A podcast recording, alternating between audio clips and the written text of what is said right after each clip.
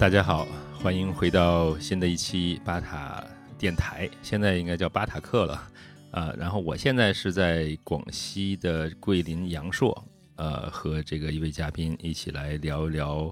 呃，相信喜欢喜欢户外运动的朋友都可以猜到我们今天的主题是什么。这今天的这个嘉宾呢，叫名字叫大闯啊，来大闯跟大家打个招呼啊，大家好，我是大闯啊，大闯是在属于嗯阳朔的半个土著了吧，在阳朔住了有过去有十年，有十年了，对吧？在阳朔过了十年，然后你本本身你并不是阳朔的本地人，对，我是山东人，山东人啊，是什么样的原因使一个？山东人会在阳朔一下住十年呢？嗯，我上大学的时候，呃，那时候是在北京上的大学，然后，嗯，后来毕业了，工作也在北京工作。我那个时候做的是就平面设计类的这些，因为我学的也是艺术类的这些专业。嗯，后来因为这个就是做广告也好，做平面也好，这个工作其实是需要经常加班，很累。然后那个时候就是我对这种生活状态，我自己感觉有点。不太舒服，然后也开始怀疑这些，包括后面我的，因为经常会在电脑上工作嘛，嗯，颈椎也出现了很多的问题，就是你可能平时不动的时候，它也会痛，就你不工作时候它也会痛。然后后来我在北京就知道了一个叫马蜂窝的网站，然后大家在上面那个时候开始玩户外，对，但是那个时候都是线下的线下户外，那比如说大家组织去，嗯，爬长城啊，去徒步啊。呃，甚至就是去做一些反正这样很有意思的一些项目，呃，后来就跟大家都建立了很好的关系。那个时候我才是刚刚开始接触户外，嗯啊，这个时候其实对我的嗯启发也很大。那就是那个时候也是有一个我们有一个小团体，就像一个社群一样。我们说，比如说经舵啊，还有一些什么。嗯，比如说是上海舵，就是沪舵，就是不不同的地区有不同的舵，对，这个舵就是大家是相当于一个社群啊，大家在家里在里面去做活动，都是所有活动都是 A A 的，没有产生一些其他的说有一些我需要去交费我才能参加这个活动，对，所以大家那个时候就建立很好的关系，包括现在呃有一些这么十年过去了，我们很多这种朋友的关系就跟兄弟姐妹一样，那虽然不可能不经常联系，也会很亲切，然后这个。后来我从这个马蜂窝就了解到了很多这种户外的不同类型的信息，嗯，哎，我看到哎有人去徒步去西藏啊，或者是搭车去西藏，后来我说嗯我也想去，然后就是也是因为之前那种工作的压力或者一些呃不舒适感，然后给我做了这种想法，尤其那个时候我的情绪上出现了很多问题，就是可能是有点抑郁那种感觉啊，就是会。做事情很难去坚持下去，就可能就是做做了就不想做了，或者就心情就很低落。后来我就想，嗯，要不我也去试着做一个这种跟工作没关，但是需要一个长时间去做的坚持这个事情。后来我就想，嗯，我可以试着骑自行车去西藏。哦，这是哪一年呢？这个是二零一二年，一二年的时候。对，然后当时就是在那个马蜂窝里面，很多朋友就是给了很多帮助，包括我的自行车也是北京有朋友给我的，还有一些睡袋呀，还有一些呃这些很多装备。然后而且那个时候我们跟全国的各个舵都很好的联系，就是在网上经常会跟帖那种，就是大家关系很好，然后他们就会给我很多帮助。所以那个时候就一二年的二月二十二号。讲了个很二的日子，然后就 就出发了，然后从北京一路骑到了拉萨，嗯，呃，时间应该是用了一百七十八天，一百七十八天骑到拉萨，对对对，然后从北京到呃南京，又一直到了海南，海南，然后做了一个环岛的一半儿，那个时候老是下雨，然后就后来就到了。广西这边来，嗯，就是因为从海南过来以后，直接就是坐船可以到北海嘛。对对对，嗯，到北海，然后其实我在路上的时候没有太多去去旅游啊，或者去景点。我其实当时的目的就是我要去做骑行这个事情本身，嗯，就我要坚持下去去做这个事情。对，嗯，然后，但是我之前在北京参过参加过几次这种攀岩的活动，都是室内的，我就特别喜欢。嗯，后来我知我当时知道阳朔这个地方是有攀岩的，所以我在。呃，骑行的计划中就有一站说我要来阳朔，啊，那个时候就从南宁，就是我那个时候是从北海骑到南宁的，然后从南宁把车放到朋友家里，我就想是来阳朔看一下，坐火车过来的。过来以后就是也在网上联系了一个俱乐部，说我去体验一下攀岩。嗯啊，开始我只想玩两天，后来就，呃，到第三天的时候，本来说我要从那个青旅，呃，就是要出发去坐车才回去嘛。嗯。结果我就又走到了俱乐部来了，啊，啊，就这儿待了一个星期，啊，待了一个星期对对，待了一个星期以后嗯，就继续去骑行嘛。骑行以后，嗯、那个时候应该是到拉萨以后回去就没有没有再骑。本来还想去尼泊尔的，但是骑了半年的话，你膝盖就很难受了，嗯就一直在路上骑。后来就呃搭车一直搭搭搭回北京了，就是自行车是寄回去了，在拉萨。然后后来回去以后，呃，我那个时候其实还没有来阳朔的想法。嗯、是我朋友，他又开了一个广告公司，做房地产广告了。就是我们去晋江那边驻场，驻场的时候就是每天可能加班要到三四点钟嗯啊、经常就是那种，就大家最后大家干都很崩溃对啊、很崩溃。最后，呃，把那个项目做完以后，我就说，嗯，我不想再干这个了，我要去阳朔。，OK，对，然后我我当时就就这个机会来到了阳朔。对，阳朔刚开始就是我也是一个，呃，像一个义工或者学徒这样一个身份加入一个俱乐部，嗯，然后我想就从零开始去学习攀岩，嗯。对我觉得这个，因为我攀岩对我来说，起码它，呃，在刚开始的时候，对对我来说有一个很好的帮助，就是它能让我全心的去关注到这个攀岩本身这个事情，就脑子里面很干净，不会想其他的事情。对，比如说我之前也跑步，但跑步的时候脑子里就会想很多事情，就嗯跑完了只是身上感觉爽一点，但是脑子里还是很浑浊的那种感觉。但是攀岩会让我感觉彻底彻底是精神上的一个放松。嗯，所以会会放空头脑子里。对对，以前以前有其他人也跟我说过这个事情。呃，那阳朔这块地方有什么特别的？就是可能咱们的听众不是都都呃来过阳朔或者青树，为什么阳朔会是一个这么吸引这些攀岩者的地方？它它从地理上有什么特点，和人文上有什么特点？对阳朔的攀岩，其实就是阳朔岩攀岩，我们说是户外攀岩嘛，跟室内是有差别的。那户外攀岩，嗯，阳朔为什么这么好的一个原因是，嗯，首先是阳朔的这个是叫喀斯特地貌，喀斯特地貌的话就是呃，就我们说叫枫林，就很多这种山它是很垂直的，又很就是上面不长什么植物。啊，这个时候它又是因为一些石灰岩的构造，就有很多钟乳石啊，有些洞啊这些东西。对，就它的它的点石岩石的结构非常丰富，所以这个时候它就是很适合开线。后来，但还有一个原因是因为阳朔是一个旅游城市，嗯，啊、最开始可能我们国内的人来的比较少，但是在国际上，其实阳朔是非常有名的，包括月亮山啊这些，可能大家想到中国去哪儿？去阳朔、西安、北京啊，西安看看兵马俑啊，这些就是其实阳朔是必来的一站，对老外来说。对，然后，所以在九十年代的时候，就有一些老外过来玩儿，嗯但其中有些老外他是攀岩的，嗯他来了以后就是觉得非常震撼这个地方。嗯，对。其实那个时候在阳朔在国际上也还没有什么名气，大家在这个就是攀岩这个圈儿也是，呃，那个时候没有攀岩，那个没有攀岩的，就是只有山，是因为有老外看到了以后，嗯，他在国外本来就是就是玩攀岩的，对对，然后来来这看到对阳朔这个山这些山，对对，有一个叫嗯 Toto Skinner 的这个人，其实他应该算是为阳朔的攀岩的是一个启蒙的一个人。嗯啊、这个这个人他来了以后，他回去以后，他马上就是可能我我具体不太清楚他回去多长时间又回来了，回来带上他的一些开线的装备，他就去月亮山就开始去开线。嗯啊，那个时候其实呃当时的整个阳朔的这种。包括旅游管理啊，各个方面都比较宽松一点，就是就是大家就是刚开始嘛，大家都也不知道怎么做，然后就，但是他开了非常好多很好的线，包括一些盐场。那个时候他还在月亮山上教那当地人去攀岩。呃对对 t o 他 Skinner 他实际上他本身的攀岩水平很高的，对对对，他包括他在呃美国地区也算一个先锋人物这样嗯的，所以嗯、就把这个带动起来，带动起来以后，慢慢的就是有更多的老外过来攀岩。嗯因为在网上一发，那个时候网络已经开始发达了嘛，对大家就知道了，知道了有很多外国攀岩者来。为什么当时西街叫洋人街？啊，对，就是因为西街外有些外国人就是就就是长期住在这边对不是攀岩吧？他说的不是西西边那个街，其实它就嗯叫 West，就是一个西方，对，嗯就是个洋人街，所以嗯当时很多老外都来，就是包括我刚来阳朔那几年，其实来阳朔来攀岩的人，大部分还是老外，可能百分之八十以上。哦，是的，对，嗯，因为阳朔这个旅游环境就是，嗯、给老外他是一个很包容的一个态度，嗯而且很多人都会说英文，就是沟通上是没有障碍的，嗯。再加上他的一些消费成本都比较低，嗯。所以老外就愿意过来，然后这样就是来了大量的这种攀岩者，后来也带动了国内的一些攀岩者，就是我们国内的一些。我们现在说的一些也是属于一些先锋的人物，他为然后去开线，去学习开线，然后，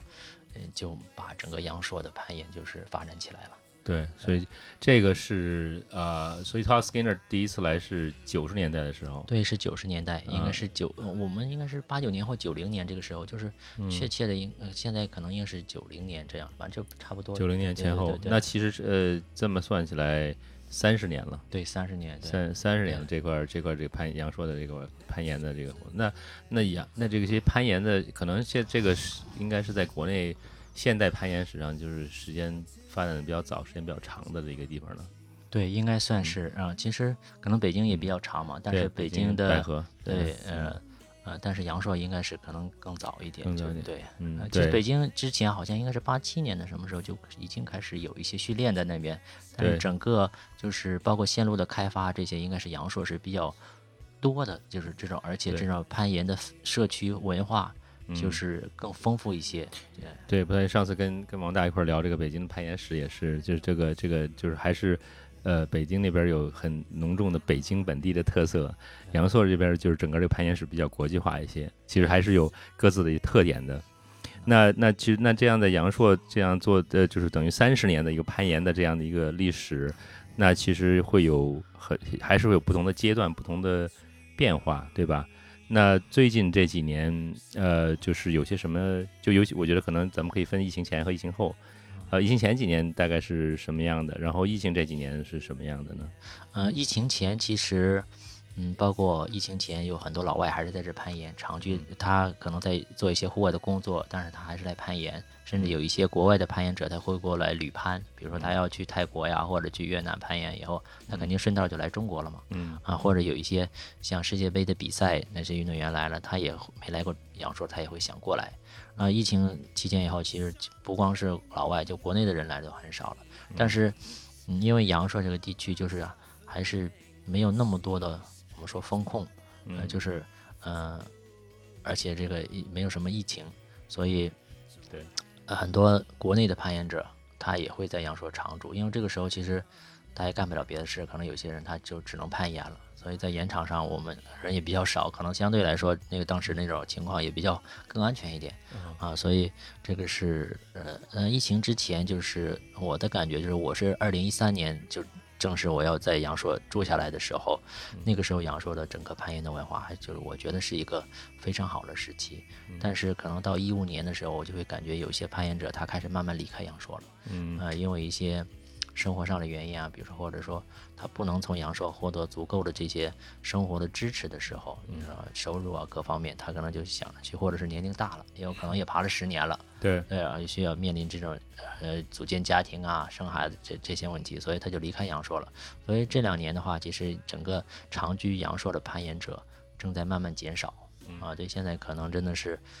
我们呃十十几个、二十个这样的。所以你觉得这个减少主要是因为疫情的原因吗？还是说，就像你刚刚说的，可能有些人在爬了爬了若干年之后，还是就回到想回到自己的城市去生活？我觉得这两个都有。其实，呃，那种原因可能疫情是之后的原因嘛，就是大家还是在这三年很少很难有到工作，因为阳朔旅游城市，包括我们做一些户外活动的话，大家都会有些收入嘛。但是这疫情的原因就是，呃，大家没那么多工作可以做，就是你的你可能会到城市去做一些工作还是可以做的。对。呃，对，再有一个就也是很多人考虑到，他不可能一辈子攀岩，就是我们还是可能在年轻的时候玩一下啊，玩到自己想玩的一个程度就好了。嗯，对。对大部分人可能还是这样的，对。但有少小部分人可能就觉得他会像你说，就他会在这定居下来，然后对对。可能他呃就是把攀岩和这个工作就变成一个就是结合了，就像你自己本人你本人一样，对对对吧对，我嗯其实我是还是很喜欢攀岩，就但是我每个阶段我对攀岩的理解不一样，但是我我现在的自己的一个大概想法就是，我希望我从事我在我这个攀岩的喜欢这个领域里面，我去找到我能做的事情，嗯啊、同样可以获得收入，就是能去生活下去，就是或者是更好的发展，这是我可能更愿意在里面待着的一个原因。对，所以你具你的职业更多是攀岩的影像的这种记录，是吧？呃，就是你为什么会选择这样一条？就是说，一般大部分人可能就是选择去做攀岩教练，或者开个俱乐部，或者是开个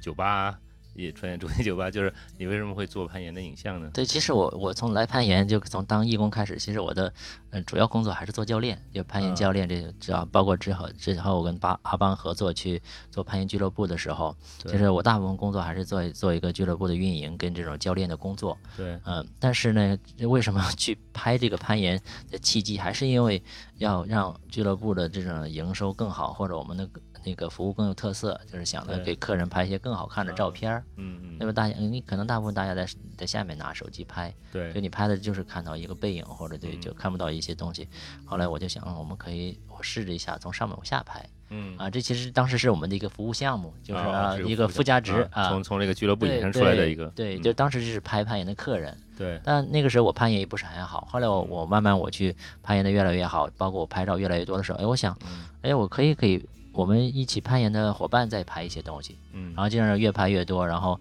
积累了很多经验以后，我然后也有一些照片，可能也得到大家的认可，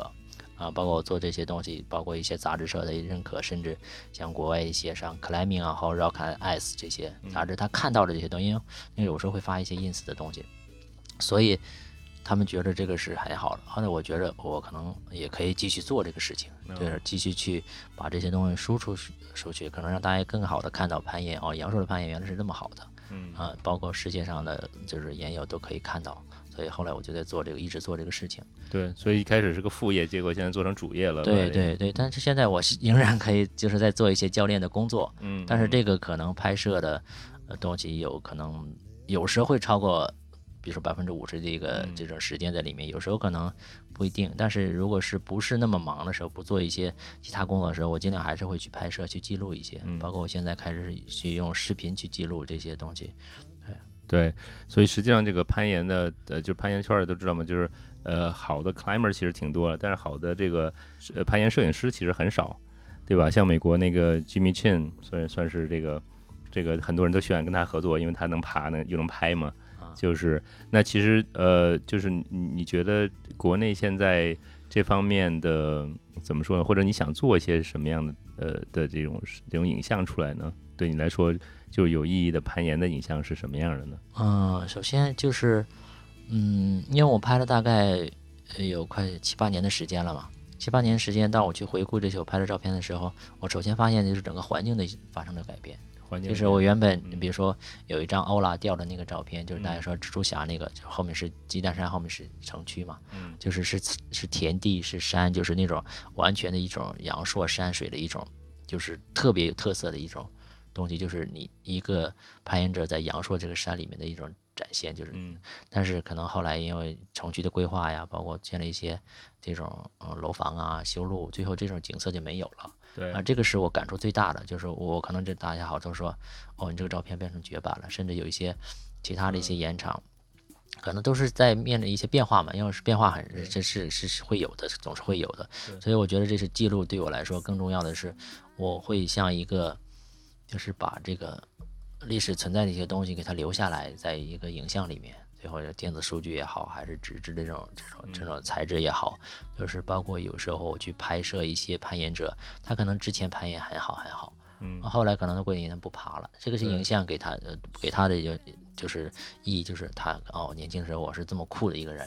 啊，对，然后包括我们在做一些什么样的事情都是有，而且后来因为我积累多了以后，我觉得这个东西可能它涉及到一个整个社区的一个发展的一个。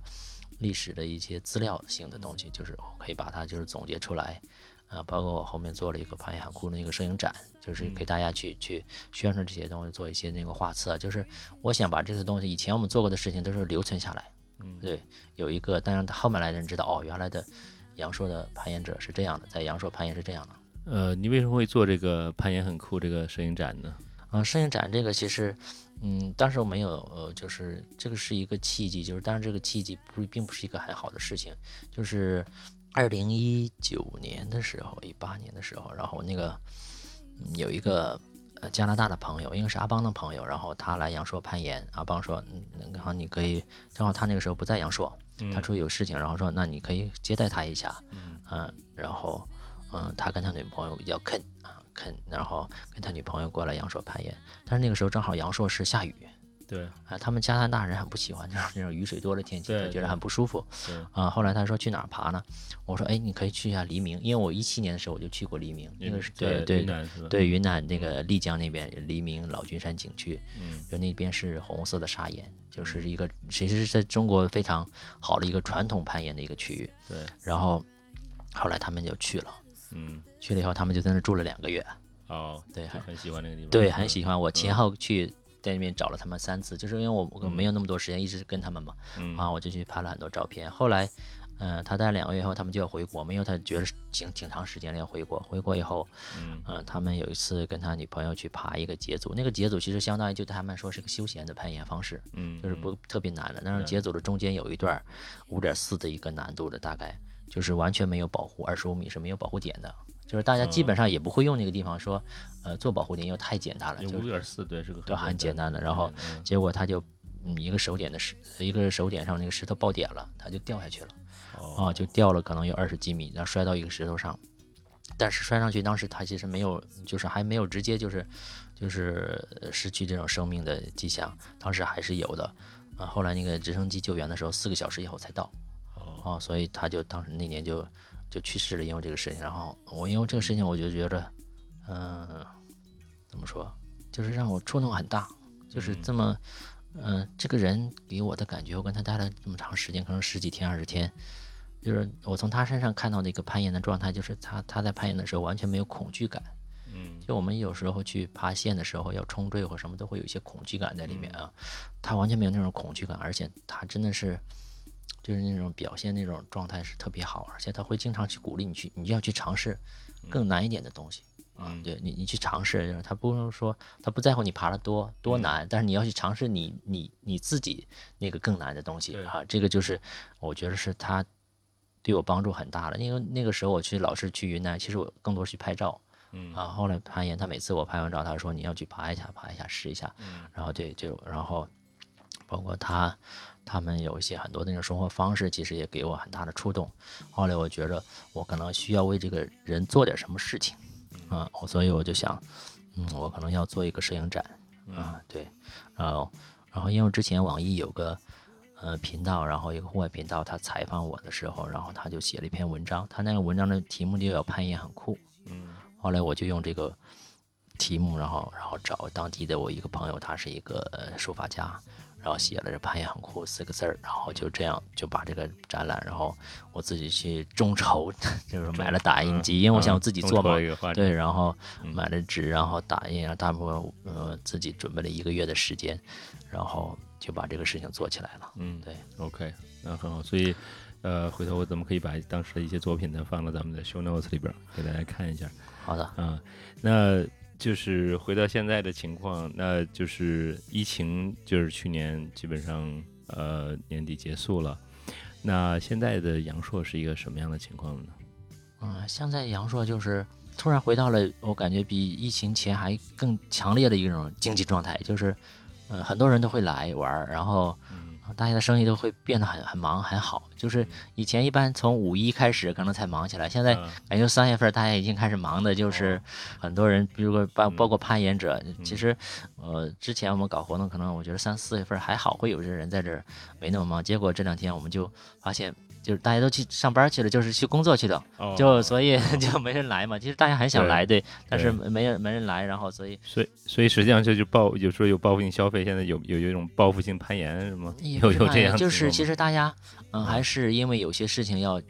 比如说出来公司的建团建也好啊，包括一些，那大家毕竟嗯被憋了三年嘛，对。还是要出来释放一下，对啊，对。所以就是大家还是会花一些时间啊，啊、出来玩，所以现在阳朔就的人就非常多，那其实现在就经济上其其实已经恢复到疫情以前，或者甚至于超越那时候的状态了。对，就整个我们看到的一些流量是超过之前的，嗯但是可能，嗯、其实也有很多，比如说呃酒店啊，或者呃嗯一些其他的经经济这种，呃呃饭馆啊，它已经是关掉了。但是但是现在其实嗯大家的就整个整个经济已经恢复的很快了。那就是有有新的这些 climber 新的新的人进来吗？年年轻人开始的攀岩，这这几年你看到有多吗？这几年还是挺多，就是嗯、因为呃以前比较包括北很多北京也有，他冬天的时候会去甲米攀岩嘛，因为嗯甲米它很舒服，对吧？嗯它冬天又不不冷，然后阳朔的冬天攀岩其实有点遭罪了，就是有点冷。嗯南方那种湿冷天气，大家还是不太喜欢的。嗯但是因为大家出不了国，所以今年像嗯、春节的时候就来了很多外地的岩友，包括北北京岩来岩友来了很多，对然后就在阳朔攀岩。然后其实当大家来阳朔攀完以后，觉得哦，这个其实还是很好的，不是嗯说可能想象的那样了，对，就是更好了。包括阳朔的其实这些线路质量都是特别好的，嗯呃，社区的一些这种文化呀，其实他们都觉得会很好。OK，所以实际上有一些其他去国外的一些人，就因为疫情来到这边，然后还有一些就是新的，呃，刚开始接触攀岩的一些新的人也有。对，也有，啊就是因为现在，嗯，我们看到就是全国的攀岩馆很多嘛，那就嗯有大量的这种呃爱好者开始去学习攀岩，然后接触攀岩，就是说嗯他们也会有时候会想着，哎，了解到啊，阳朔有这种攀岩，他就会来阳朔去攀岩，就是其实越来越多的这种新的人会加入进来。嗯，那就是其实呢，这样说，呃按就是阳朔其实现在攀岩的情况挺好的。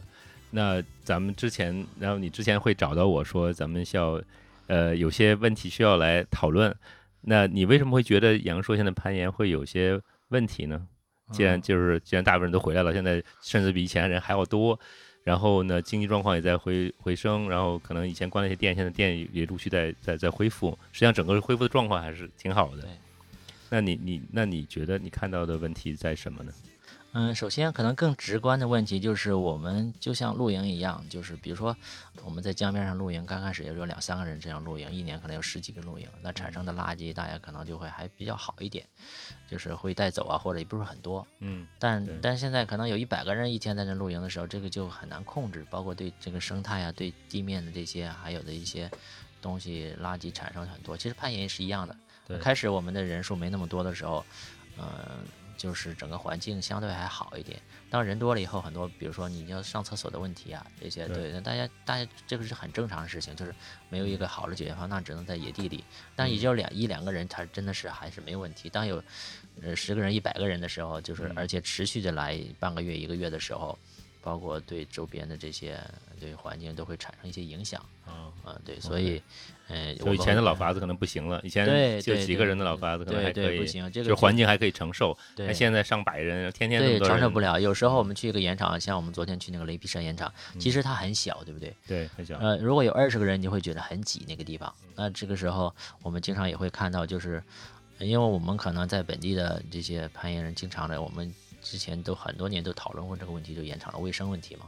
啊，大家会特别注意这个事情，比如说哦，这有垃圾，那个就会很敏感，比如有个烟头，就你一下就发现了，就是一下就触痛你心的一个地方，就是你一下很敏感，就是跟按那个开关一样。然后包括后面，呃呃呃，过年的时候来了很多外地烟友啊，还有当然也有本地烟友，他不是说做的那么好，因为我们可能也没有及时的去清理这些东西，就导致这些垃圾会堆在岩场。对啊，对，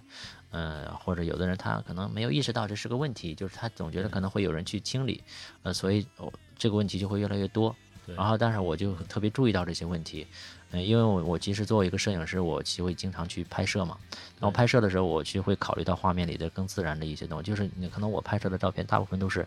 人在这个画面比例是很小的，就是嗯更多的是自然的东西，就是我我想体现的人跟自然这种这种比较融合的关系，甚至你人在自然中能获得这些。就是就是能鼓励你的东西或者帮助你的东西，所以后来我就想这些东西，如果我们这个从我一个摄影师的角度来看的话，这个盐场越来越脏的话，就是或者是是不太好的，就是、嗯尤其是对对对，尤其是呃对于外来的呃攀岩者来说，其实他也没有一个更好的环境去。所以，这但是我们作为一个像这种本地的这种土著的攀岩者的话，其实是有责任去做这个事情，就是来维护这个东西，让它变得更好。大家起码攀岩的地方很干净啊啊，然后呃不会去到处扔垃圾，然后因为很多岩场它是在村子里面，离村子很近，然后所以这样的话，我们的垃圾过多的话，也会影响这个村民，因为我们的攀岩其实对村民是没有太多帮助的，就是我们不会经济上来讲，对没有帮助对对其实没有帮助的。嗯，有时候可能也会去打扰人家的生活，嗯所以我想就是我们有，既然我们是享受了人家的资源，我们其实也应该去回馈一些东西。最起码我们要把这个卫生搞好，这是最简单一个事情，而且是最容易做的一个事情嗯。那包括后面可能涉及到跟这个呃村民的一些帮扶啊，或者是我们怎么样能把这个攀岩者跟村民的冲突去降低，甚至变成一个很友好的这种这种共共存的一个关系。嗯啊，包括呃，这个是可能我会考虑的一些事情，所以呃，因为是人口越来越多，参与人数越来越多，可能后面会更来越来越多的时候，这个问题就会越来越多。所以，但现在看到了，就是希望就是我们看到了，后马上开始想办法去解决这个问题，让这个问题就是弱化。对，它可能还会发生，但是我们去弱化它，一点点弱化它，不让它去长大。对，可能就因为现在呃攀岩现在越来越成为这个一个受欢迎的运动，像刚才说到像北京、上海这种大城市里的，岩馆数量已经很多了，而且还在不断的开新岩馆，还有不断的新的一些年轻人进入到攀岩这个运动里边来，然后他可能岩馆拍一段时间就会去到这个户外的这种岩这种岩壁去攀攀爬。那其实现在就是有些问题以前可能不是问题的问题，现在因为人多了就变成了要要解决的问题了。对对，是这样的。所以对对于对我觉得这点特别好，就因为对于一个如果就是一个旅行旅游旅游者型的攀岩者来说，他可能来这爬两天就走了，他也不会感受太多。对于你们这个常年住在这边的人，你就会感觉到这个这个变化，实际上跟几几年前是不一样了。对可能以前以前那些老法子可能就不太能够再继续的能够呃继续下去。那其实对盐场这些这些盐场现在呃，就是昨天咱们也说到这些问题，就是说也是本身是有一定的呃怎么说呢？就是它因为阳朔也是在一个旅游区里边所以呢不光是呃村民，其实阳朔这个地方我我我觉得比较有特就是特别的一点就是说。我看到其他的一些国外的一些攀岩的地方，呃优山美地啊、Squamish 这些地方，它实际上离盐场和居住区是离得比较远的，对对吧？你的优山美地基本上就在一个荒野里头，没有什么旁边没有什么居民，来的都是来玩儿的。但是阳朔这个情况可能是不是在世界上都比较独特？对，是阳朔，包括像白河也好，嗯，嗯，还有其他地对区这些嗯攀岩，其实它的整个山离你居民的区的距离都比较远。它虽然可能也很方便到达，但是它是不像阳朔这样，可能就在人家的在后院里是吧，后院里。对对，啊像那个嗯。呃太空站岩场就在后院里面，然后好多这个也是像瑞士奶酪也就在人家后院里面，虽然可嗯。能走路五分钟，但也是人家后院，要经过人家的家或者经过嗯。人家的地，这些都是呃我们阳朔独有的这些呃东西，所以我们要从阳朔本身的我们这种环境去考虑怎么样去让它变得更好，而不是说因为我们攀岩呢会给当地造成一种负担，嗯。甚至一种干扰。嗯。对，因为我们其实，呃，说实在的，很多人是靠攀岩来生活的，嗯。对，包括你去做生意也好，当教练也好，那也呃还有一部分是靠攀岩来支持他的一种情感价值，就他是玩儿，嗯。从玩儿中他能获得一种快乐啊，然后对，然后甚至可能他的，呃，觉着一些身体的这种变得更好一些，对身心吧，我觉得就是像对昨天我看的电影，就是关于有他有些人是通过攀岩来来解决自己是一些可能一些心理问题，或者是也可能是是是是是生理上的问这些问题。像你说以前你做在北京工作的时候脖子不好，对对攀岩是不是解决了这个问题呢？对，是解决了，真的解决了，对，这解决了问题，对，所以就是这个是就是，但是从从心理上讲，也是你刚才也提到，就是说可能攀岩需要你的全神贯注的在看这个专注在这件事情上，而没有去功功夫去想生活中的一些各种各样的事情。对其实你可以可以有一个放空的机会。对，吧其实就是一个放空，就是大脑，如果你同时一会儿看一个手机，看不同的就是短视频嘛，你可能或者是朋友圈，很多信息就是交杂在一起，它没有一个关注点。但是攀岩的时候你，因为你涉及到一个，其实更多是一个应激反应嘛，你要去担心自己的安危，比如说我要去抓这个点抓不住我会掉，所以我要很专注的就要去做这个动作的时候，我的大脑只做这一件事情，甚至我的身体所有的东西都调动起来。这个时候就是可能让他的精神上是一个很放空的，包括你的身体上是一个这种劳累，就是让你整个就是，其实它也是一种释放。对对实际上就是从把这个从现代生活中这种感觉有点杂乱无章那种大，就是对。大量的这种信息、大信息量的这种生活里边儿做一个暂停吧，就是对对对，是这样。比如说，其实嗯，因为我我也观察过，就是很多现在养就是整个攀岩的群体，可能大部分就是北上广深嗯呃，这是大城市里的人，而且就是一些 IT 啊，或者是做设计的人，就是他这是工作，其实平时的工作脑力工作会特别多对，啊。然后，但是这些人过来攀岩，其实他可能也就是也是也会得到一种放松。对，就假如说我们可能阳朔有很多当地人，但是比如说他村民，他不会想着去攀岩。对对对，可能他没有那些那些这种精神上的压力。对对，所以这攀岩其实提供了一个很好的方式，就是让大家从你的这些工作的或者一些生活的压力中，呃，分离出来，然后让你有一个机会去放空自己，然后去调整状态，然后当你这个状态更好的时候，你会更好的去应对你的工作跟生活。我觉得这个是一个呃攀岩运动对大家来说非常好的一个东西。对对，所以越来越多可可能也就是能解释为什么越来越多的人开始就这几年开始进入到攀岩。当然，攀岩也进入了也是奥运项目，所以也也也让它开始变得更热一些。对但是现在呢我觉得可能跟现在的这种现代生活的这种生活方式给都市人带来这种压力，他需要有些东西来释放这些东西来来缓解这种有也有关系。攀岩是一个不错的一个一个一个选择。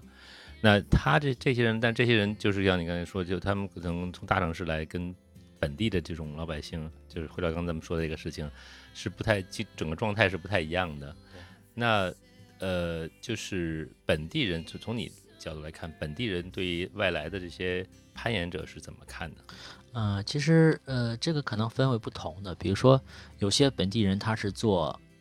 呃一些餐饮的或者住宿服务生意的啊，包括有些餐馆，本地餐馆我们会经常攀岩的人去，他都认识很开心，甚至给我们打折。那其实他们就很开心我们来，尤其是在淡季的时候，阳朔旅游淡季的时候，反而是阳朔攀岩的旺季啊啊，它就可以弥补游客没有来消费的一个这旺种是什么？呃，具体来讲是什么？比如说呃十一以后，可能大家就肯定没有假期了嘛。对对不对？到十二月份这个期间，又到过年，其实大家没有假期的。嗯那这个时候，呃，阳朔的是一个比较冷的时候，又比较干燥的时候，那这个就是阳朔攀岩最多，就是来科仙的人、爬线的人最多的时候。啊最最适合攀岩的那个对最时间。对，然后就是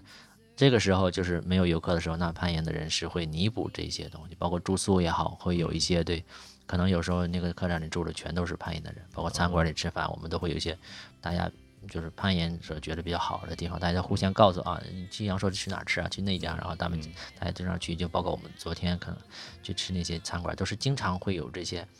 他会很开心攀岩的人来，啊对，这个是一个，就是从这种从业者上来讲，但是对于本地居民来说，就是在盐场周围的人，其实他没有一个实质性的有一个利益，嗯。就是但是这个我们就可能就会有一个干扰，对他们是嗯不太开心的，包括我们去扔垃圾也好啊，还有一些这些排泄物都会对人家造成影响，或者或者走人家在地里面啊，其实都是有影响的。对。啊、对，包括就是有些在路边的盐场，那你可能经常停一些摩托车，或者在路边观看的时候，因为有的盐场它确实就在路边上，就是路上，它的保护区就在是就在路边上对，嗯所以呃那还还有一些安全对就是安全隐患，其实嗯、可能没有那个人的话呢，开车稍微还好一点，但是嗯。有人的话，他要考虑很多，因为可能越来越多的人的时候，他就会对对交通造成一种影响，就是安全隐患，所以这个时候，嗯。呃，就是他就会觉得不好啊，不舒服这种状态，所以这个是要看这些，呃，就是不同的地方，这些其实就是我我我会一直考虑这些问题。就有时候可能是没有问题，对你有你不涉及到他的利益或者给他更好的利益的时候，他是开心的啊，或者他嗯不管。但是当你触犯到他的利益，就是损害他的利益的时候，他会有一些抵触的情绪在里面。是这个也也很自然，这个就是也是情理之合情合理的事情。所以我觉得我我觉得一个是可能在呃跟大部分的居民可能在这个经济上没有什么太多的呃带来给他们带来什么好处，我觉得可能在交流上可能也不太有什么文化上交流，不会经常来走动啊或者聊天啊或者什么这种一起来，就是因为可能就是说还是。文化上就是有些有些隔阂，所以可能就自己各各干各的，你干你的事儿，我攀我的岩。对那其实平常，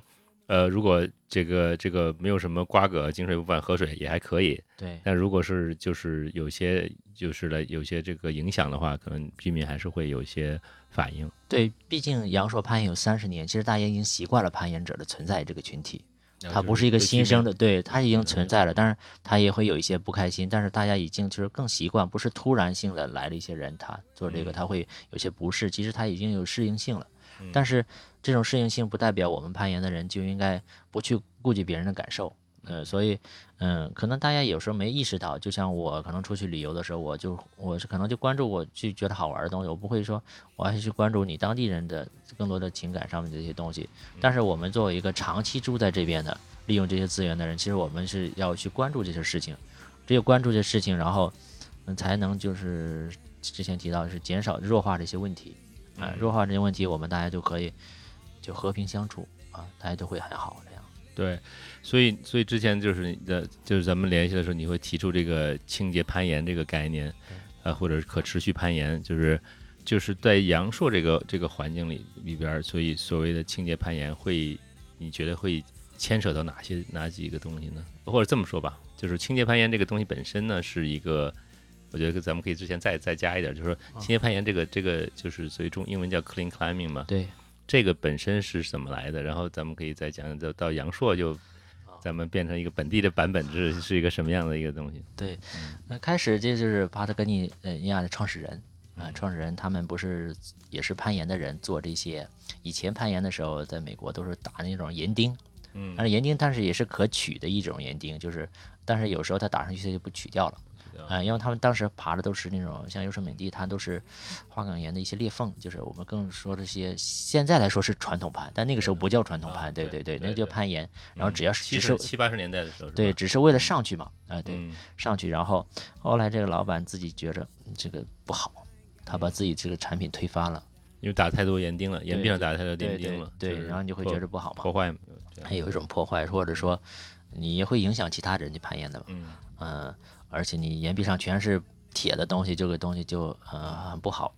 嗯，所以他就发明了机械塞，还有纳兹这些看，对，然后他又去推广说我们要清洁攀岩，其实就是我们对这个岩壁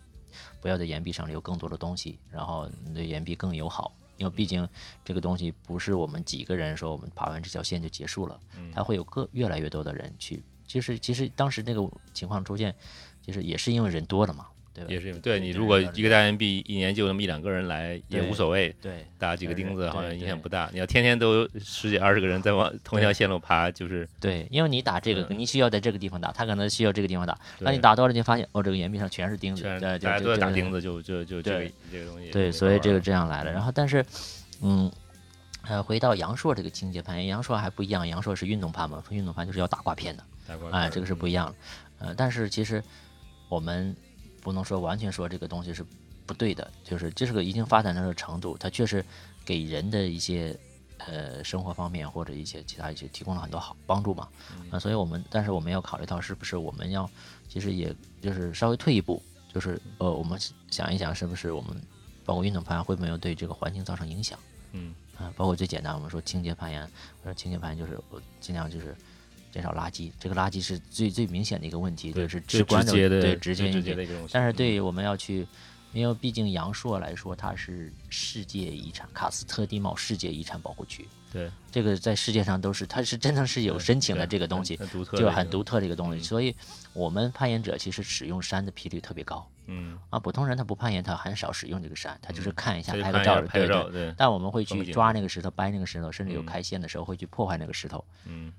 所以。呃，反过来，我们在利用的时候，我们想不想，要不我们去尽量去，就是，假如说已经开发了三十年，我们是不是还需要去开发更多的线？啊，是不是要去减少这种？就是我们不要把攀岩作为一个我们觉得是特别，嗯，我们应该去做的事情，啊，然后是不是我们呃反过来去想，我们能对这个。山啊，或者这些风景做一些什么事情，就是对，包括我们去维护一下这些生态，因为我们大量的去采那个地或者草，然后那个岩场的话，那个地也会被，就是整个就让我们有一点荒漠化嘛，因为一直有人去的话，它就不会长东西嘛，所以这些就是，嗯，我们会不会去做这些事情，要反思一下。对，就是也也不一定非要把呃攀岩想成一个很多牛逼的一件事情，对吧？对对，你毕竟还是自己的一个。一个爱好，一个运动，但是虽然是一个很酷的运动，确实很酷，但还也还是一个一个爱好。如果它就是它的存在，可能对于自然会有一些影响，嗯，那咱们怎么可能讨论是怎么来尽量减少这种影响？对对，就是我们在这个去玩的同时，呃，稍微降低点姿态，对我们想想，我们对我们这个玩的环境是不是更友好一点？就是能给它。回馈一些什么东西，不是我玩完了我就走了，对吧？毕竟其实攀岩对对人来说其实是个更自我的一个运动，就你在攀岩的时候，你的能力什么都是要自我去发展的，包括你的心理上你要去调整心理啊。啊，当然它有时候它也是个团体运动，因为大家要他至少要两个人嘛，嗯，两个人你要保护，但是你的你的搭档可能有时候不是一个固定的，就大家不一定只有这两个人天天在一块儿攀岩，有时候可能他有时间他俩去搭档，或者有时候他俩搭档，最后就变成一个群体，群体对啊，更呃最后他就变成一个嗯，虽虽然他在运动的时候是一个更自我的嗯。运动，但是当大家去从事这个活动的时候，是一个群体的活动。嗯，它会变成一个一个一个社群，就是对就像是一个群体，不会说永远都是一个人对在在在做的事情。对，这个这个确实确实很很有意思这件事情，就是你好像好像你看那些攀岩者 climber 都是一个人在那玩，但实际上对它背后它是有它是存在的一个一个一个一个就是线下的话，对它或者线上它都是存在一个社区里边儿。对，包括比如说，嗯、有的人得刻一条线，然后大家都会可能爬了很长时间，但是给他保护的人是经常换的，嗯，因为因为不固定嘛。然后包括大家都会跟他，他要他要红线的时候，大家都在下面，就是其他人都不攀岩，都开始看他，要跟他加油，然后就就是希望他能完成这个目标。然后完成了以后，他要请大家吃红点饭。啊，哎，对对，这个个就是一一个社群的对传统是，对对，就是一个社群文化，就是嗯虽然这个东西是你自己的成就，但是大家都愿意为去支持你，去鼓励你去完成，嗯这种喜悦最后也分享给大家了。嗯啊，当然有有些人他这种这种努力啊，也会带动大家啊，就是说哇，有时候真的是就是我们说红点的列车开起来是什么意思？嗯他红线了，结果延长。同时有三四个人都红线了，哦就是呃，这种会给旁边的人一种鼓励，就是一嗯种激励啊，就会去去呃发挥他的更多的能力出来。对，对，那那这就是不就所以这是对对对于这个在比如在红点啊，作为一个这个呃能够呃有突破自己的一些这方面的一些鼓励，同时呢，就是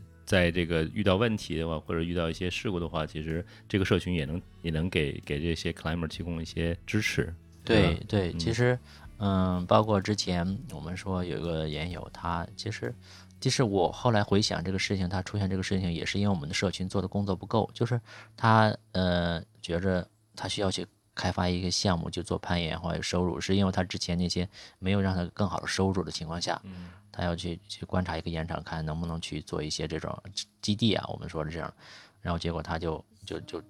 出事故，对对，摔了嘛，摔了以后，嗯、其实当时就是马上，那他自己没什么钱嘛，就是也家家里的爸妈也不在了，然后有些兄弟姐妹可能家里条件也不是很好，就是一下需要大量的手术费，就是几十万，啊，我们马上就是大家一发动，马上就可以凑齐钱让他去做手术，嗯。啊，然后包括后面就是做完手术以后，包括大家会去都去看他，去医院去看他，去关心他，就是嗯、呃不会说大家哦，就这个人就摔了跟我没关系，就是这种大家都是很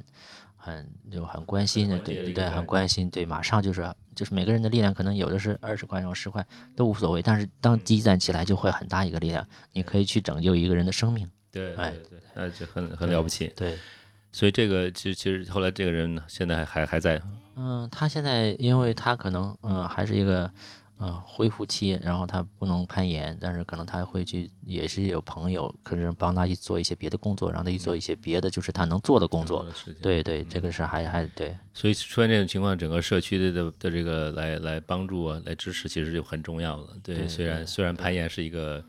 个人的一个运动，对对吧？对所以这个其实我觉得也也是这个运动的一个一个魅力所在吧。就是说，你虽然可能一个人在岩壁上，但是你知道你你身后是有一群人的。对，就是嗯比如说我们搭档嘛，我们嗯叫生死搭档。嗯，对对是。对你是确实是像我爬爬，我开始我其实我攀岩攀的比较少，但是我觉得开始几次还真的挺不适应的，因为底下的那个说说实在的，呃，实实在在的，你的小命儿就攥在对是在下面在岩壁底下做保护那个人手里头，对他如果是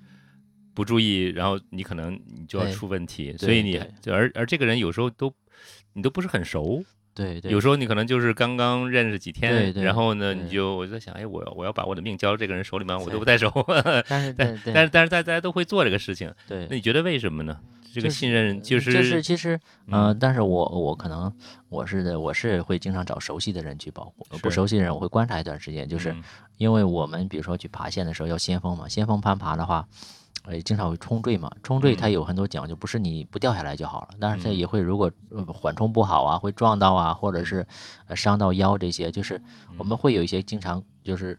固定的搭档，就是真正的生死搭档，就是你攀岩的时候你不用想其他的，嗯，所有的东西交给他就好了，你就知道他能让你很安全，知根知让让底，对让你很放松的去嗯，就是在上面做动作，然后去嗯。专注在攀岩，不用想啊会不会那个冲保护没好这种情况，对。就真正是有这样，所以这真的是一种生死搭档，就是你把你的生命的那个在那那一阶段时间，在那个爬线的那一条线的时间里，你就交给他了，嗯。对。对，所以这是个非常大的一个信任，就是那这样的信任到了这个社区里边儿，你觉得如果咱们要做一些，就是就是如果你来推一些这种清洁攀岩的，就是这样的信信任能够，或者说这个这个这个这个攀岩的社区会是什么样的一个态度，能做到什么呢？我觉得其实大家一直在做这个事情，只是没有人，呃，提出来去，大家一起去做这个事情。就是可能大家个人都在做，比如说嗯很多岩友他去岩场完了，都会把垃圾捡一遍就拿走了嘛，嗯甚至他也注意这些环境卫生，或者有一些导师牌大家做。嗯但是现在我我我要做这个事情，就是我想跟大家，因为现在不光是我们攀岩，阳朔攀岩人自己的问题了。嗯因为很多大量的外地研友过来或者全国研友过来的时候，呃，有些研友他没意识到这个问题的时候，对吧？所以会产生很多，所以我们要做一个更大的社群，就是让大家都会了解这个事情，我们应该怎么去做这个事情，对就就是把问题先在你没有发生之前先给它解决掉了啊。对，所以咱们可能需要有一些规范，对吧？行为规范或者一些公约的形式存在，让大家知对道，在作为一个一个一个呃攀岩者来到阳朔应该做什么，不做什么。对对，就是我们可能提个醒儿，这是一个自愿的。对你，你如果你觉得我有责任或义务去做这个事情，我就去做。但是如果没有这个提醒，可能他没有意识到很多问题，就不是大家呃本身做错了，是没有意识到这个问题。当我们意识到了，我们就可以把这种意识的东西拿到面上来说，让大家就是直观的去了解这个事情。对，我觉得咱们昨昨天就是一个方面，就是说像你刚才说的一个，就是呃做垃圾清洁啊、捡拾啊，自这各种排泄物这种，这是个基础的东西，咱们想办法来解决。然后昨天那个座座谈会，咱们也分享会，咱们也在谈一些。呃，其他其实很多其他东西也是在一个摸索的状态，对不对？就是比如延长的改造，对应该怎么做，不应该怎么做，对可能会有一些不同的意见，对，所以就是呃，然后或者是其他的，就开新新的这个线路，呃，在在某某一个山上应该开还是不应该开，可能大家也会有不同的一些一些意见。就是你你是怎么看这些事儿呢？我觉得是这样，如果这个社区只有一个意见，可能那这个社区就不叫一个社区，它可能算一个怎么说，就一个领导下面都要听话的这种啊，对对公司差不多，就是对对嗯。但是我觉得社区就是我们没有一个，是社区这是一个开放的组织啊，就是它是一个开放的东西，大家进来以后，每个人要提出自己的意见。嗯，对你，如果你特别坚守的意见，你可以一直坚守，但是或者说，嗯，就是大家共同去想到一个更好的办法嗯啊，对，去做这个事情，让这个我们的一个群体朝着一个更良性的方向发展，更好的方向发展，就是每个人都去做自己能做的事情就好了。嗯，对，不需要去强制谁去做什么事情，就是，嗯、可能他觉得我就是支持你，我也很好，或者有的人觉得我要做大量的这种落地的工作，那也很好，就是嗯每个人根据自己的能力，根据自己的时间去做这些事情，只要有人愿意去做，我觉得这个就会朝着一个更好的方向发展。嗯对，就是咱们现在呃，就是一些新的问题的出现，是因为这个人很多了很多，对对吧？那其实呢，可能需要一些新的解决方法。那现在这些老的研友，就是在这个在在长在这个住了很长时间的研友，呃，一个呢，他们大家就是是个什么态度？你感觉？昨天呢来了几个几个人，我觉得是我不知道能不能代能不能代表大部分的这个常驻阳朔研友的一些看法。然后大家现在有没有形成什么样的一个共同的方向？呃我觉得昨天去来的 都是阳朔常住的也有，啊，对对，基本上算是，呃，虽然人不是很多，可能也没有更多的人了。嗯、我觉得是可以代表的，就是大家还是很希望一起做一个事情，就是，嗯、就是其实我们就我的感觉，我跟大家攀岩者的关系就像家人一样，因为毕竟我一直十年都在外面住的嘛。嗯，对，这些能支撑你一直走下去的还是这些人。是对嗯，那所以大家还是希望去做事事情，但是大家不知道怎么去做，啊，还是希望就是有一个指导性的东西，嗯，但是我可能就是我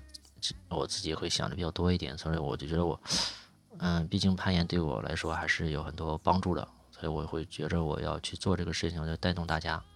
啊，就是给大家提供一个平台，然后每个人在里面都可以去发言，啊，去交流，然后，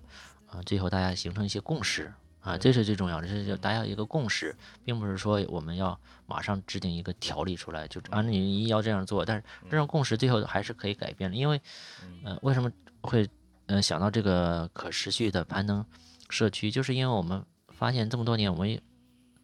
出现新的问题了，或者一些老的问题被放又又回来了，嗯，所以我们还是要去解决这问题。如果一一直一直没有人去解决这个问题的话，可能这个问题会越来越大，对，导致这个我们这个攀岩的。东西都不能存在了。对对，往往就是说，你一这个一个影响一个社区的东西，最好是在自己内部来解决。当你不去管它的失控，变到一个公共问题，就是需要就外部的力量或者是什么政府力量来关注，其实结果就不太好了。实际上，对对对，其实还有一方面，我觉得是就是大家一直在以前老是关注自己的攀岩嘛，攀岩本身，就是我们可以嗯，已经毕竟比如说呃，随着年龄增长啊，大家的可能这种。呃，意识形态会有变化，我们应该也可能更多的去关心一下别人，就是呃，对吧？我们周边的这些村民啊，这些就是你给他一种关怀的态度。那这样的话，因为毕竟我们是在别人的地方去做这个事情，你给他关怀，他其实是可以感受到的，而不是一个抵抗的东西。对对，我觉得是刚，我觉得这个说的特别对，就是一方面是这个。可能是一些经济上的一些利益啊，或者或者带来一些发展，能够给他们发展机会。但是我觉得另外一方面也是，也是一些这种交流的机会。对我觉得不一定非要你一定要拿钱来来来来才能做的事情。有时候有时候就是他他可能有有点什么问题，他不知道该怎么来跟谁来沟通。他如果大家比较熟的话，他可以来跟你讲。他如果很大家很不熟的话，可能他就不知道怎么来。不知道怎么聊这个事儿，对，就是你要首先你有一个关心的态度在里面，那可能就会是做一些关关心的事情，嗯，慢慢的话，可能这个事情就会变成一个，呃，好的事情下去，就是甚至就包括我们昨天晚上大家一场非常激烈的碰撞一样，对吧？碰撞以后你就发现很多大家的共识还是有的，对。对，而且这共识的方向是特别好的，嗯，所以包括我们可能也会。嗯，说呃，和村民不好打交道，其实是我们没有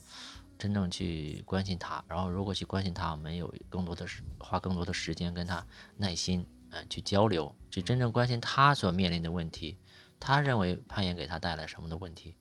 我们能不能去让步，或者去解决，甚至我们去做出一些改变？这个可能才是真正一个社区，因为攀岩社区不是指我们攀岩的人本身，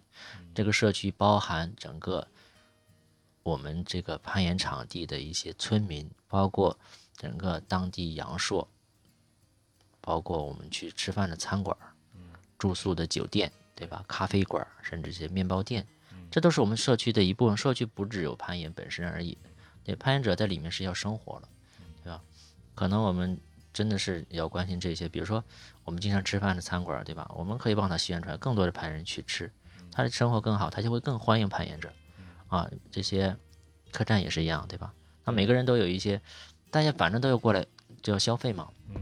那互相帮助嘛，对吧？这样的话，大家每个人都有好处，那大家就会更愿意去做这个事情。对，我觉得这非常好。就是我觉得从这个攀岩，可能不光是仅仅是科线这么简单一件事情，就是你可能还是。如果你需要得到在这里边得到更多的东西的话，你你可能付出一点东西，你可能在会会在这个社区里得到更多的回报。对，光除了科线以外，当然科线也很重要，但是你还可以得到一些其他的东西。对，就是你包括你一些一些，嗯，情绪上的支持啊，就是就是大家其实很多时候，因为我在阳朔做了。很多年那个攀岩教练，从这些过来玩的客人中会了解到，其实他们在城市里面会有很多压力，包括出来单独旅行的人，他是很多有一些情情感上的一些，嗯，或者情绪上的一些问题。我们说他需要去有一个地方来接纳他。嗯，对对，所以我觉得那个阳朔这个攀岩社区就是很好的一个接纳的一个环境。嗯，对，首先我们提供他一个攀岩的这种活动，让他去在自己的身心上做成一个调整。再有这个环境接纳他以后，他会有一种归属感，那可能他会就会有一更可能有一种幸福感在里面。对，对。那假设就是说，呃，咱们这这两天也谈这些事儿，就是怎么样来把这个比方说攀岩这个氛围、这个社区做得更好。那么从就是基于你现在的这个呃理解或者想法，你觉得呃如何来做这个事儿呢？有有有有什么有那么有没有什么两三件事你特别想做的？嗯，第一步就是我想做的就是包括我们说这个清洁攀岩嘛，当然更多是岩场的一个卫生环境，因为这个岩场是我们最基本的东西，没有岩场我们就没有这个攀岩群体，也没有攀岩这个社区，这是基本的，我们要把我们最基本的东西做好，去打理好，就把它维护好，然后剩下就是一些可能呃社区服务类的东西，嗯，包括呃。呃，不是有些攀岩者他也是攀岩教练啊，甚至可能有些攀岩教练他不怎么攀岩，但是也会攀岩。就是这个时候，可能我们想到的是，能不能通过一些呃其他像品牌的力量啊，来做一些培训啊，或者对一些装备上有些优惠政策，嗯，就是帮助他去成长，嗯啊，他可能是教练呃之之前是那样挣三百块钱半天。但是当成长以后，他就变得更有价值，可能他五百或者八百块钱半天的这种工资，那对他生活是有帮助的，对，对他整个人的是，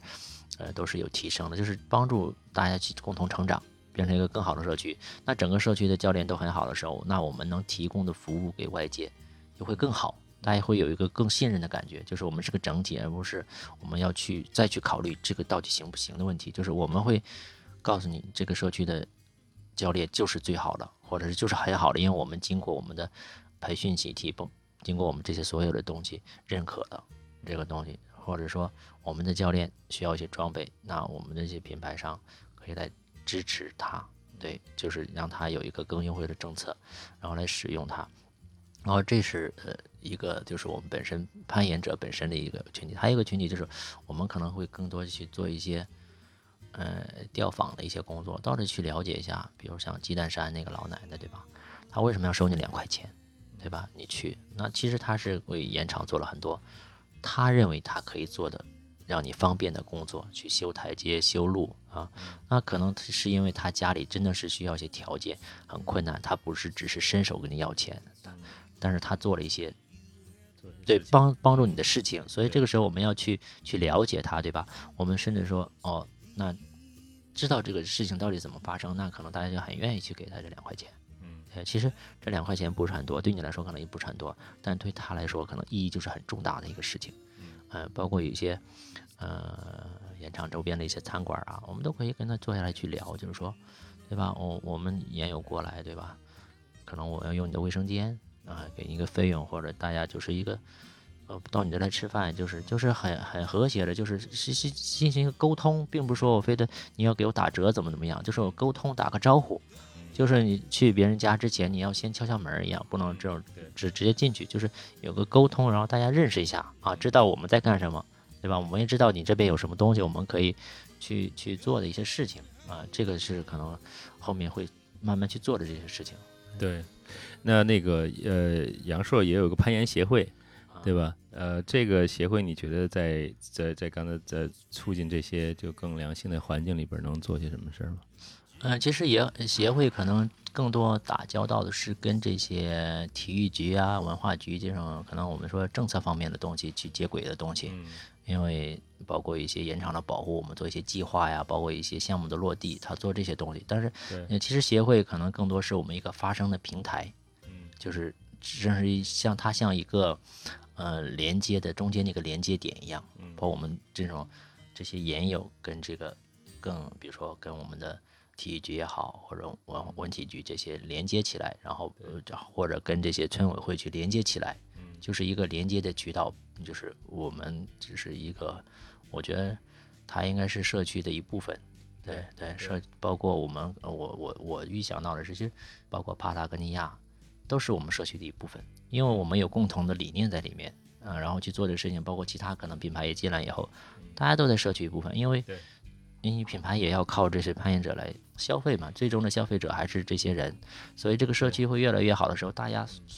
都都是一个共赢的状态。对对，我觉得是一个共生共荣的一个一个状态，就是就像就是对我们的品牌来讲，说实在的，假设这个这个呃就是。呃，纯粹假设啊，有如果有一天忽然所有的岩岩壁都不让爬，岩场都不让爬了，所有的攀岩者都消失了，都不去，没有人去攀岩了，那其实我们就是爬雷贡尼亚这个品牌，我们作为攀岩是我们的这个这个 DNA 嘛，是我们的核心的一个运动。那我们的这个这个创始人伊邦许纳尔也是就是也是个攀岩的一个 climber 出身的，所以那。如果这个攀岩这个运动在中国都不存在，那其实我们这个生意也没有存在的一个一个一个就是一个必要性了。实际上，对所以这块儿呢，就是说对于这个所谓社社这个社群的一个健康的一个发展，对对我们来说也是很很重要的。呃，我觉得其对其他的一些品牌啊，也是也是一样。所以我觉得就是说，所所谓这个这个社区这个攀岩的社区，实际上包含了就像你刚才说的，包含了一些 climber，包括品牌，包括了当地的一些。居民、当地的生意和政府和社会组织，像协会这样的，就大家一起来做这个事情，对，是吧？对，包括其实这么多年，因为我做那个呃摄影展也好，我跟很多品品牌的关系都很好。然后后来我发现，其实我身边这些资源不能只为我自己去说，呃，给我服装啊，或者一些呃，比如说我们说这些名气上面这些，我觉得这个可能对我来说已经足够了。嗯，我希望把这些东西就是分享给大家。就让大家都好处，就是让你身边的兄弟啊 都有肉吃，对对对，让一起能能能一起的这个发展嘛。对，包括包括对我也希望通过这些方式，就是我可能更像一个中间人，就把对这个社区的东西跟品牌去连接，就是就是一个对接，然后让大家就是你这个东西可以去帮助品牌去。它更好的去成长，就是包括品牌的价值的提升也是有帮助的。然后品牌同时给到社区的东西，对社区的成长也是有帮助的。那这个就是很好了。对我们不要反，因为没有这个商业的东西，有些东西也是很难发展的嘛。就是毕竟有些东西需要一些，比如说资金的支持啊，甚至一些这种，嗯呃概念的支持都是很重要的。对，那那最后我觉得就是对于这个呃，我想问问，对，因为既然有这么多新的新人开始在攀岩的很多年轻人，你对这些年轻的这些 climber 刚刚开始接触攀岩这块的，他你有什么样的建议吗？作为作为一个攀岩老炮儿，啊对我也不是特别老炮儿啊，啊，我我觉得首先就是从攀岩本身来说吧。我希望大家去更多的去享受攀岩，因为攀岩的，呃，里面它不是说只有运动攀，或者说严管的攀岩，它有比如传统攀、暴石，就很多的不同的类型，大家都可以去尝试，然后不要太去追求一个几难度，就是我的系数的问题，就是你要更多的考虑攀岩给你真正带来的什么好处，你的身心啊各个方面，因为有时候我们太去追求一些极限的话，你的身体会有很多伤害。啊，这这个运动伤害也是一个很大的一部分，对，包括我们社区也会去做这些帮助大家去改善的事情。嗯，再有一个就是，嗯，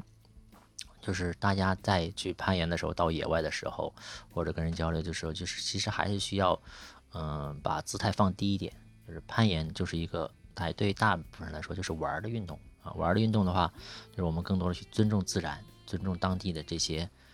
我说这些民俗的东西啊，然后去关心一些你岩场周围的一些事情啊，就是可能包括还有一点就是大家可能，嗯，我觉得是更多的去学习一些安全技术的东西，就是要更精进一些，因为对精进一些就是不是我盘几天或者我保护几天我就觉得可以的事情，因为这个是我在十年当中看到了很多这种这种潜在的这种。隐患的一些东西，就攀岩的一些，因为攀岩这种东西就是，你不受伤不出事儿，你可以一直玩儿，但你一出事儿了，可能真的就你玩不了了，甚至而且包括这些安全隐患会影响到其他的人，比如说你摔了或者怎么样，大家会觉得哦，攀岩是太危险的东西，就是对整个攀岩群体的这种印象是不好的啊，对这个运动也印印象不好，甚至可能对这个政府会造成一些压力。对吧？你太危险了，你老是出事儿，这个我们没法让你开展这个活动。所以，我们就是，呃，一个是大家在玩的开心的同时，更多的是安全是非常重要的，就是你的技术方面要更精进一些啊，而且保持一个更谦逊的态度去学习这些东西。就是，即使我在阳朔待了十年，当教练也好，教别人攀岩，我自己攀岩，我发现很多东西还是需要改进的。对，一直要去改进，你才能去把这种几率。变得更小，嗯，它肯定不会到零，嗯，但是只能变得更小，对，但是但是你如果把这个一些事情做的真的到位了，做的越到位，它这个这个这个事故的风险会越小。就像我，我觉得我前前两天看的那个一个电电影叫《攀岩浪子》，讲的那个 Fred Becky，对对，我知道那个，呃，对吧？就是他美国的一个一个就是一个非常厉害的一个攀岩大师，就自己开了五千多条线，然后他一直爬到八十多岁，我记得是还在爬，对，呃，一直就没问题，对，所以并不是说攀岩是一个好像是年轻人能，就是年轻人才能玩的一个运动，对对。实际上，如果你比较有有这个好的这个风险管理意识，然后像你说不断的精进来来来提升自己的话，实际上你可以可以玩很久很久，对。但这里边就是可能就是一个是技技术上的一个东西，刚才你提到两个，一个技术上的一个提高，还有就是一个心态的一个。对，一个一个管理，就是自己有一个好的心态来来面对一些事情。对，其实包括现在，其实攀岩的群体我们已经非常壮大了，比如说从三岁到六七十都有。嗯，这个时候就是如果我们是一个中坚力呢，时候我们需要做到一些更有责任心的去帮助他们，比如说小朋友，对我们对攀岩的理念一些传达给他们啊，包括像年长者，我们会去也是会有一些这种更多的去支持鼓励嘛，对吧？就是就是这个群体它是一个。很包容，比如说我十十二岁的小朋友可以跟六十岁的，呃，这个大爷去讨论这个线路是怎么爬的。对，这可能十二岁小朋友爬的比他还厉害。对，其实这个而且很平等，对，很平等，就是大家可以去讨论这些，哦，这个手点脚点啊，或者怎么这个动作怎么做更合理，是是没有一个这种年龄上或者这种年代上的跨越跨代沟的这种东西，所以这个是一个很平等的东西。对，这个是我觉得是，呃，后面会有更多这样的事情发生，所以我们。大家是，呃，抱一个更这种包容的心态去攀岩。对，所以开，所以这个我觉得感觉这个开放性是就是也是攀岩社区的一个很大的一个特点，开岩开开放和包容性，这也是个运动的一个魅力所在。对，所以也期待更多的朋友们开始能够，呃，敢对这个攀岩这个了解攀岩运动，然后可能也接接触一下攀岩这个这个运动吧。对对对，就是。呃，我们包括我们本身这些呃攀岩教练或者长期这种攀岩者，我们也会更希望大家过来去参与这个运动。同时，我们会对这种技术性面方面啊，或者这些呃安全方面会做更多的一些支持，就分享给大家这些，就是就是帮助大家更更容易、更安全的去玩。好，那行，谢谢。那也希望这个阳朔这个攀岩社区会不断的壮大，然后能够很好的健康的发展好的谢谢谢谢好谢谢谢大创啊谢谢老邓啊好那今天的访谈就到这里咱们下次节目再见拜拜好拜拜